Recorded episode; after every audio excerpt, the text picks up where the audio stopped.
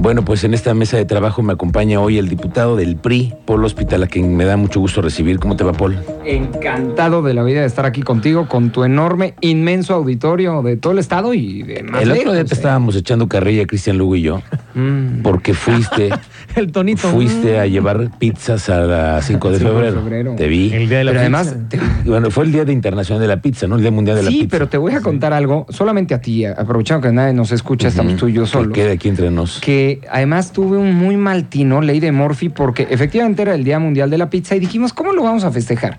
Todos los políticos están comiendo pizza en su oficina, pues ¿por qué no mejor nosotros le llevamos pizza a alguien que está en el sol todo el día? que son los bandereros, le llaman, eh, los que están en 5 de febrero, este, con la bandera para que pase uno, para que se detenga, y que además reciben todos los días cientos de mentadas de madre. ¿Por qué? Porque la gente va harta, va en el tráfico, en fin, ellos no tienen la culpa, están cumpliendo con sus funciones. Pero ese día, nada más como dato cultural, pues, estábamos repartiendo la pizza y de pronto vi muchos policías, muchos policías municipales. Y dije, ah, mira, qué bueno que haya tanta seguridad aquí en los cruces y en la obra de 5 de febrero, que es prioridad. Pero no, estaban todos ellos porque resulta que un banderero, llamémosle así, le gritó algo a una señora que venía en el tráfico, que la señora primero se hizo de, de gritos con él y entonces, y se bajó el marido y lo agarró a golpes, entonces llegaron los demás bandereros a defenderlo. Bueno, había un, un problema ahí social grave y como 10, 15 elementos de la policía. Y tú en medio Y el con las diputado pizzas. medio con, Con las pizzas entregando. Entonces, bueno, pues se quedó ahí como anecdotario, pero sí, fuimos a repartir unas pizzas por ahí. ¿Cómo ves la obra? ¿Cómo sientes a la gente?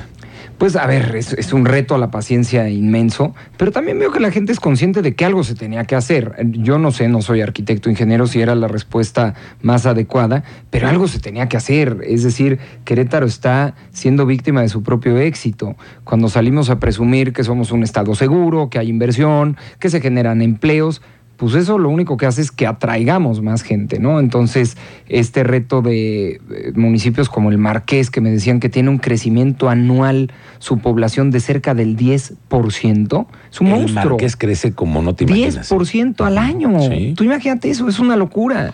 Entonces, pues todos tenemos que transitar, todos tenemos que subir, bajar y además también, eh, en honor a la verdad, son obras que se pensaron con la pirámide al revés. Era una autopista federal que conectaba con otros lugares y no se pensó nunca en la bicicleta, en el transporte público, en la seguridad, eh, en fin. Entonces es parte ya del corazón de la ciudad, todo 5 de febrero, y hay que invertir la pirámide. Hay que apostarle al peatón, hay que apostarle a la bicicleta, al Sí. transporte público. Ojalá tengan su carril confinado, como nos lo presentaron a todos.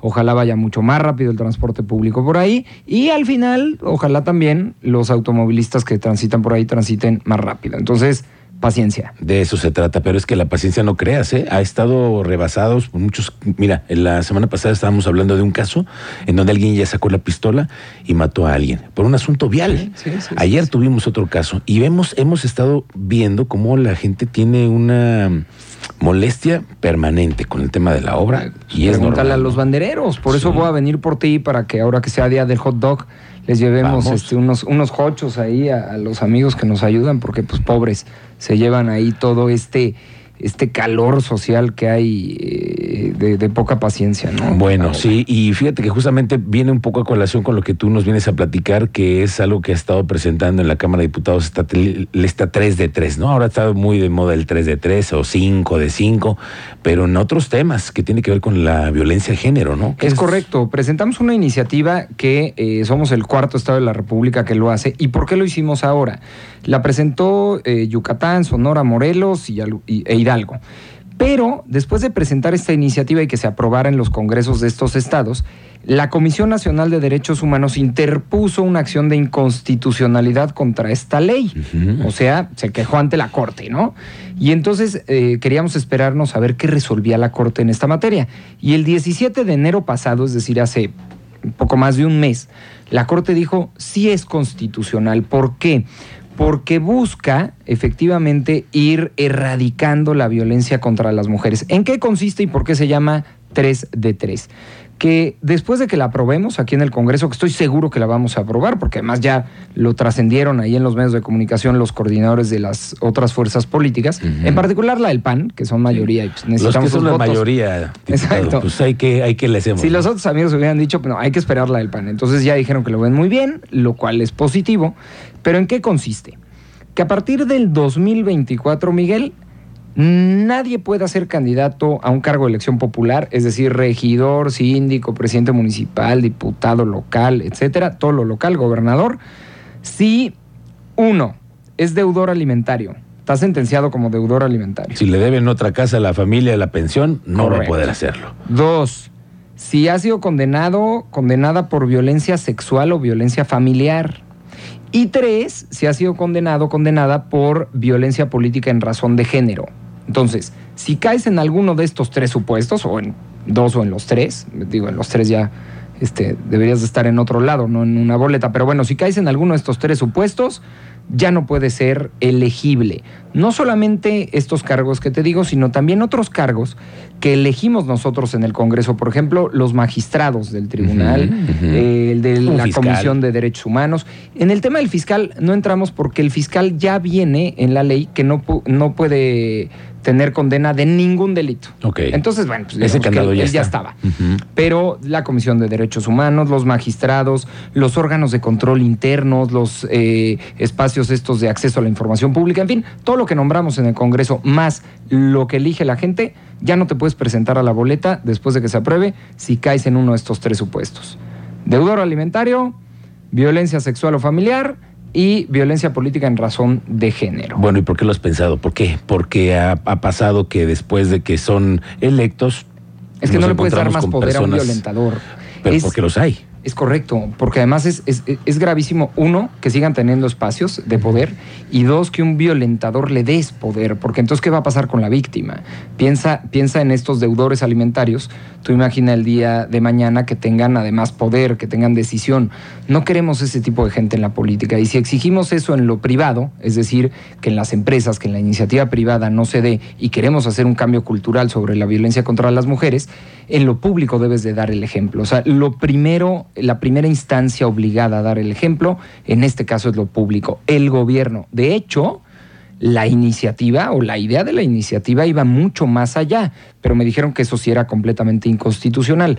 Yo lo que quería proponer era que nadie pueda ser servidor público si Ah. cae en uno de estos tres supuestos, es decir, del nivel que sea, ¿eh? Mm. Desde el servidor público se- que se dedica a la limpieza en una dependencia hasta el secretario de Estado.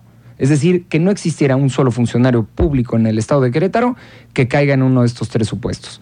Ahí sí, eh, la- las compañeras abogadas ahí que me ayudan me dijeron, eso sí no es viable, constitucionalmente hablando, solamente podemos aplicarlo para cargos de elección popular, pero bueno, es un avance. Entonces, me parece que quien debe de dar el ejemplo es el sector público y en este caso, bueno, pues una vez que suceda, invitar también al sector privado. a eso. Ahora déjame decirte algo. Ustedes aprueban una reforma así, entra en vigor en el siguiente proceso electoral. ¿Todavía estamos a tiempo? Todavía estamos a tiempo. De hecho, tendríamos eh, hasta el mes de mayo, si no me equivoco. Bueno, es que depende del plan B. Depende De del plan B. Exactamente, porque va a mover un poquito los calendarios. Pero independientemente de eso, claro que estamos a tiempo. Yo retomo ahí en algunas entrevistas que le dijeron al coordinador del PAN, a este Memo Vega, al de Morena, Juan José Jiménez, en fin, todos están a favor de esta iniciativa. Entonces, bueno, pues yo estoy dispuesto a que la discutamos. No hay iniciativas perfectas, todas son perfectibles. Le podemos cambiar, quitar, subir, bajar, pero el propósito al final del día es no permitir que violentadores, en este caso deudores alimentarios, de violencia sexual, de violencia familiar o bien de violencia política en razón de género, lleguen a cargos de elección popular. Claro, sí. Que se tenga- acabe. sí, que tengan en sus manos controles financieros, políticos, en manos de quienes estamos. No, y además, ¿qué ejemplo le das a la ciudadanía? Porque al final son representantes populares, representan a la población. Entonces no queremos violentadores que estén representando. Oye, y dices que los del PAN están a favor. Van bueno, a ir a favor. el coordinador del PAN dijo que está muy a a favor. No a favor, muy a favor. Entonces, pues yo tomo eso como una... Bueno, si él lo dice es porque entonces sus, sus compañeros van a acompañarlo en esta decisión, ¿no? Esperemos que sí. A ver, insisto, se le pueden cambiar cosas, pero al final el sentido estricto de la iniciativa o el espíritu del legislador, como le llaman, es cerrarle el paso a los violentadores para que no accedan a cargos de elección popular y no tengan poder, ¿no? Y, y entonces de esa manera se perpetúen estos violentadores en el poder. Bueno, y tus iniciativas están caminando, Paul. No a todos los diputados de otras fracciones les dan. Te llevas bien con los del PAN, ¿verdad? Pues fíjate que tratas de llevarte bien con todos, pensar distinto que alguien no te hace su enemigo. Bueno, no opinan eso en las mañanas en Palacio Nacional, pero es parte de nuestra naturaleza democrática, plural y además normal de la sociedad y de los seres humanos. Tú y yo podemos pensar distinto, le podemos ir a equipos de fútbol distintos, podemos pensar distinto sobre temas que son muy polémicos luego en la sociedad, pero eso no necesariamente nos obliga a que nos llevemos mal o nos agarremos a golpes eh, como ha sucedido en otros casos. Entonces, pensamos muy diferente en muchas cosas, pero hay otras en donde coincidimos y podemos construir y ahí van caminando las iniciativas. Bueno, pues ahí te vamos dando seguimiento a todas las iniciativas que has estado presentando y que también han generado mucha polémica. Pablo Hospital, te agradezco mucho tu visita como que hablando de esa polémica, perdón, pero pues tengo que aprovechar hoy, hoy, hoy que me invitaste, porque la última entrevista fue la de los apellidos, del, Ah, del claro, orden de los cierto, apellidos. Es cierto. ¿Y cómo vas con eso? Fíjate que estábamos ahí en la discusión, digo, para contextualizar a la gente que nos escucha, eh, yo me apellido Hospital Carrera, pero no por decisión de mis padres, sino porque el Estado dice que el primer apellido cuando nace un menor es el del papá y el segundo apellido es el de la mamá. Sí o sí, a fuerza, por ley.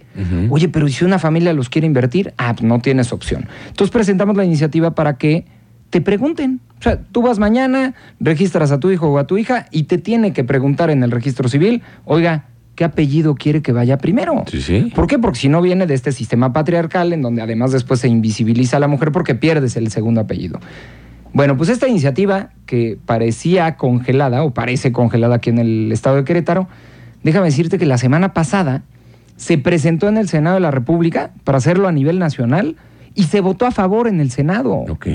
Por ahí, ya lo dejo a investigación periodística, dos senadores eh, del PAN queretanos se abstuvieron. Ah. No votaron ni a favor ni en contra, se abstuvieron. Se Están en abstuvieron. su derecho democrático, pero fíjate cómo está avanzando a nivel nacional. Entonces no vaya a ser, ya se los dije a mis compañeros, que la aprueben a nivel nacional y entonces nos obliguen aquí a reformar nuestra ley estatal de registro civil. Qué Por bueno. eso, sí, pero pues háganme caso, pues, ya la propuse hace cuántos meses, ya lo hubiéramos aprobado y nadie nos tiene que obligar a nada, hombre. Tomaron otra vía, diputado. Pues sí, más difícil, hombre, tan facilito que estaba. Bueno, pero ya llegaron, mira, y ya, y ya, no, ya nos enteramos además de que hubo alguien en contra. Ah, se abstuvieron. Eh, Bueno, hasta Dios vomitó a los tibios, a aquellos Sí. que les gustan las sagradas escrituras. Bueno. Así es. Muy bien, Polo Hospital, te agradezco mucho tu visita y estamos pendientes. El agradecido soy yo, muchísimas gracias. gracias. ¿Vas a dar informe pronto también tú? También, también, Ah, claro, sí, claro. porque Vamos a dejar pasar, vamos a dejar pasar las elecciones que va a ganar el PRI en el Estado de México y en Coahuila. Ah, eso y piensas. entonces ya vamos a estar informando. Esas son tus proyecciones. Proyección. grábenlo, grábenlo. Bueno, ya nos, ya nos platicarás después. Gracias, Polo Hospital. Muchas gracias.